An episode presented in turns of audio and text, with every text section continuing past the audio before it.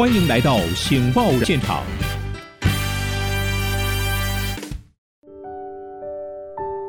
各位听众，大家好，欢迎再次来到《醒报》现场。那今天进行环境论坛的节目，特别为您邀请到天气风险公司的总监贾欣欣博士。贾博士，你好。主持人，各位听众，大家好。那第二位介绍中央研究院地球科学研究所的兼任研究员汪中和教授。汪教授，你好。哎，主持人好，贾老师好，大家好。来，我是呃这个台湾醒报的社长哈。那我今天要跟大家来讨论的话题，就是这段时间。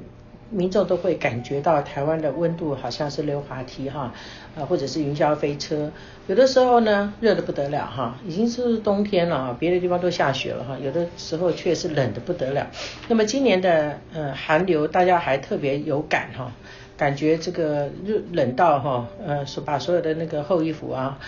棉袄全部都拿出来了，那所以很多人都觉得呃今年的。呃，气温啊有点难以捉摸哈。昨天嘛热的半死，今天又冷的半死，然后而且这中间的温差还大到十几度之多。所以我想请两位专家先跟我们分析一下哈。呃，两个问题，第一个就是说，今年有比往年特别冷吗？第二个问题就是说，这个冷热的温差大到这种程度，叫大家都不知道怎么穿衣服的情况下，哈，也跟我们分析一下，我们这一波的寒流的特质是什么？特别是有一个问题很有趣，哈，我们一直说全球暖化。那感觉上还不只是暖化，也包括寒化，哈，就是说不只是感觉，大家听到暖化就是升温嘛，不见得哈，也有降温哈，这就是所谓的气候的变迁哈，就是非常 dramatic、非常剧烈的变化。那我们先请汪教授来跟我们分析。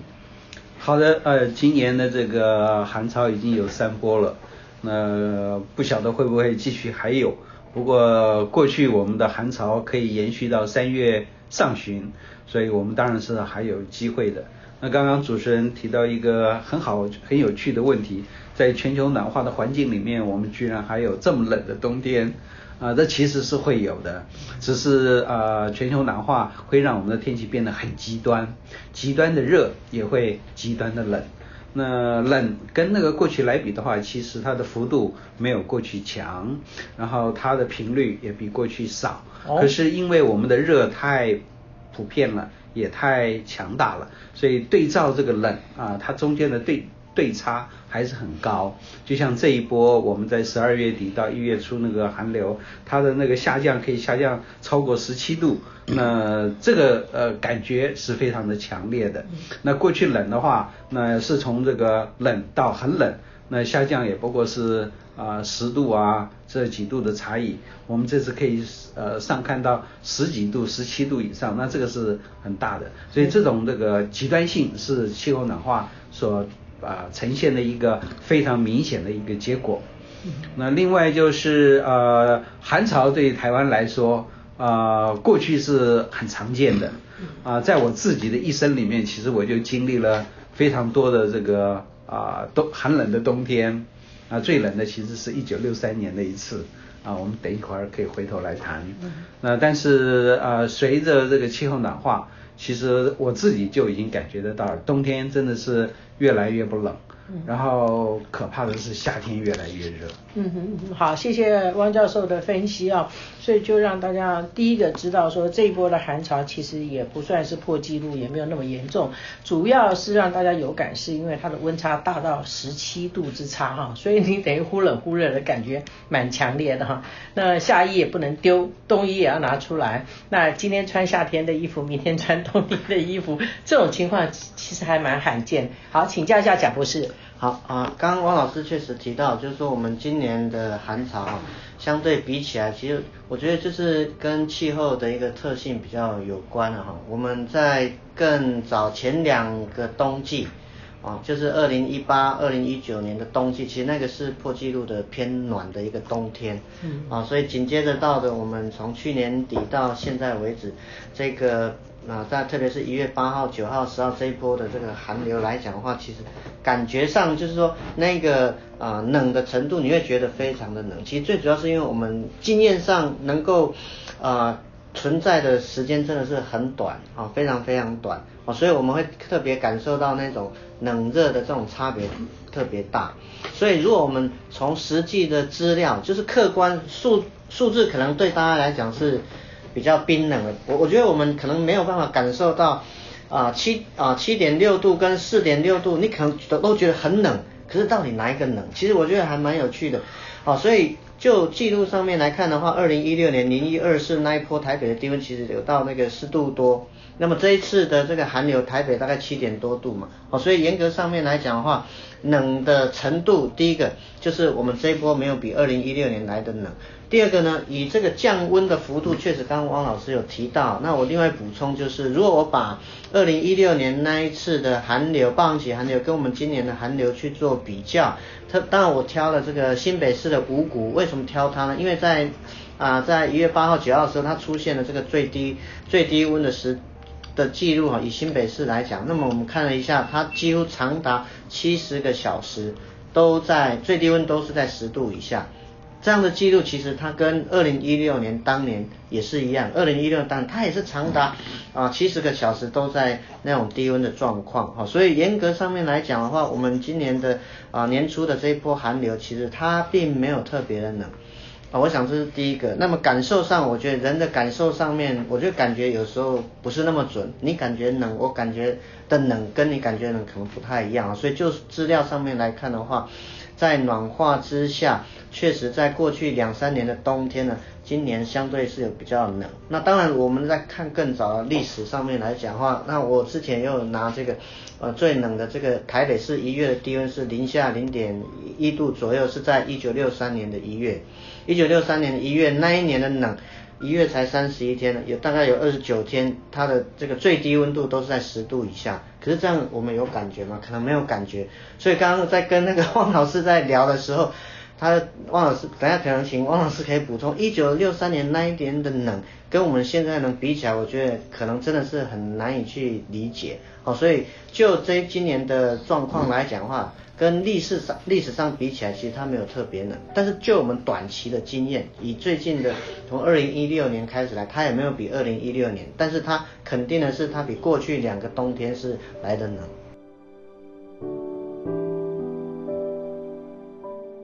老师，媒体这么多，你真的还要办台湾醒报吗？可是你觉得大家对媒体满意吗？至少台湾还少一份清新、有性外爱、有真善美的报纸吧。媒体很难活哎，老师，您要怎么活啊？没错，不过我们很有效率，很努力啊。台湾醒报有什么特色呢？我们是深度报道、极简阅读，什么都有，就是没有口水；什么都有，就是没有八卦。那大家可以怎么帮助台湾醒报呢？欢迎大家来订电子报，也可以捐款，我们会开给你抵税收据。这么说，就请大家一起来支持林依林老师所办的台湾醒报吧。请上网阅读您不可不知的清新媒体——台湾醒报 （a n n t w. dot com）。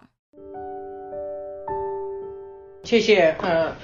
贾博士的分析大概归纳几个重点，一个就是因为过去暖冬嘛，习惯了，对，那我们已经没有没有要预备迎接。真正的冬天了哈，这是一个。那第二个原因，刚刚提到，一个是数字上的状况，一个是感觉的状况。刚刚汪老师稍微也提到一点，感觉是因为冷热交替哈。那如果基本上慢慢的冷，或是长期的冷，你没有感觉，但是忽然冷忽然热，你会觉得特别冷哈。但无论如何，这样的冷还蛮多人喜欢的哈，因为已经太久没有这种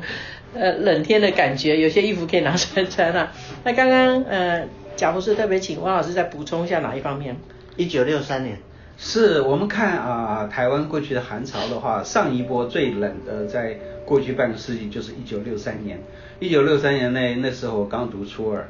所以我的这个印象非常的深刻。那一年非常的冷，就像那个贾老师说的，那一年的一月三十一天里面有二十八九天都是在十度以下，那剩下来这几天三天呢？都还是在这个呃十三度以下，所以那一年最低温呢，真的是非常的寒冷。我还记得当年因为那个物质比较缺乏，大家的生活比较苦，我们上学的时候很多那个同学都是赤脚，所以在那么冷的环境之下，他的那个呃冻疮都很严重。嗯啊，这所以这个啊，每一个那个比较穷苦家的孩子都非常非常的辛苦。嗯那一九六三年不只是一月，一月整个月都是很冷，它从十二月就开始冷，一直冷到我们放寒假。嗯寒假还是冷，冷到我们开学。所以一九六三年的冬天啊、是我啊、有记忆以来最冷的冬天。然后我的同学比较那个环境比较好不好的孩子，他们的那个过冬是非常的辛苦，那让我一辈子都忘不掉。呃，谢谢呃汪老师跟我们分析呃当年哈，也就是五十八年前哈，现在很多人还没生的五十八年前哈的那种寒冷是要生冻疮的冷哈。那台湾已经太久太久没有没有感受到哈，那所以我们应该怎么去面对目前的这种温度的呃，应该说是云霄飞车吧哈，因为发现就是每隔几天就冷一下，每隔几天又又又热一下哈。那先请呃贾博士分析一下，好像我们记者也访问过你啊，你有提到说这根本就是常态，每三五天一下冷一下热，但是也不会这么大的温差吧？啊，好，就是以冬天的天气系统来讲，过往通常就是可能三五天就会有一个冷空气的这个南下影响台湾，然后温度下降，然后之后回暖，然后再下降。其实这是过去我们说冬天的天气的它的它的脚步、它的韵律。啊，只是因为刚刚王老师也提到，因为全球暖化之后，整个大气的步调乱了调，所以通常就是冬该有的冬天的味道慢慢就不见了啊，它就是常常是冬天非常非常热啊，我想这是第一个啦。所以在暖化之下，回应刚刚说，呃，暖化跟寒化啊，其实是因为全球暖化之下，极端低温的事件出现的几率相对是低，但是不代表不会。冷，所以我觉得这个第一个我们要留意的地方啊。第二个，我们从这个冬天天气预报的角度来看的话，冬天的温度的可可以被预测的这个能力哈、其实是比这个降雨还来的准确一点。也就是说，基本上我们如果回顾像二零一六年的霸王级寒流，或者是我们啊今年的这一波的寒流，基本上其实在五到七天左右，其实都可以抓到，就是说啊会很冷。只是说到底能到多低，那个可能要近一点，好，所以我觉得在这边可能也提醒大家，第一个就是说，随时去在冬天哦，其实面对这种温度这种起起伏伏的变化，其实科学上其实是可以掌握到，特别在五天左右，应该都可以掌握到它这样的讯息。只是大家可能你要掌握到正确的新闻媒体的报道，那我想我们情报这边很多的这个啊报道，其实相对是比较比较平稳的，不会说有太多的那种浮夸。的那种报道啊，所以我觉得，呃，这个资讯的来源可能是非常非常重要，这是第一个。但第二个，其实我其实也一直很好奇，就是说，因为其实这一波的寒流，我们事后看到报道，有大概两百多个人好像还是。就是不幸在寒流当中，这个这个呃这个身亡哈。那当然，其实我觉得有很多因素啦，只是说，因为我们这个已经可以被事前预警的，好，所以像我们在讲这波寒流时，也特别提醒，像农渔业、养殖业，还有在啊我们比较脆弱的老人、小孩或者有心血管疾病的人，你可能都要特别留意这波的一个寒流。所以我也是提醒大家，就是平常我们身边的一些家人啊、长辈啊，还有是小朋友，真的特别在这种寒冷的时期的时候，你可能要特别留意他的身体状况。那当然，有些人他可能不知道他自己已经可能有一些心血管疾病或慢性病，所以你就是平常你就是要对自己的身体要多了解，所以你一定要去定做那个健康检查，了解自己的身体状况，哎，知道我们是比较脆弱的这一群。那么天气预报已经可以掌握寒流的这种变化，温度的起伏也都可以，所以你就是生活起居，还有这种你的这个作息，可能就要特别留意，特别是在这种啊温度起伏比较大的一个冬季，我觉得这个是在这边也跟大家去做分享。嗯哼，好，谢谢。那我也要请教一下汪老师，你觉得我们该怎么应应？民众该如何应应这样的一种高低温？是啊、就像刚刚贾老师说的，其实现在我们的气象预报非常的精准，我们可以事先知道，只是说我们可能往往会轻忽。那另外一点就是我们要特别提防，像刚刚主持人说的这种像云霄飞车的极端变化。那譬如说呃最近几波，那就像贾老师说的，三五天就是一个循环，那忽冷忽热，不像我们刚刚提到一九六三年，那是整个冬天都非常的冷。还有一点就是，其实还要那个特别小心，会不会有这个啊水汽，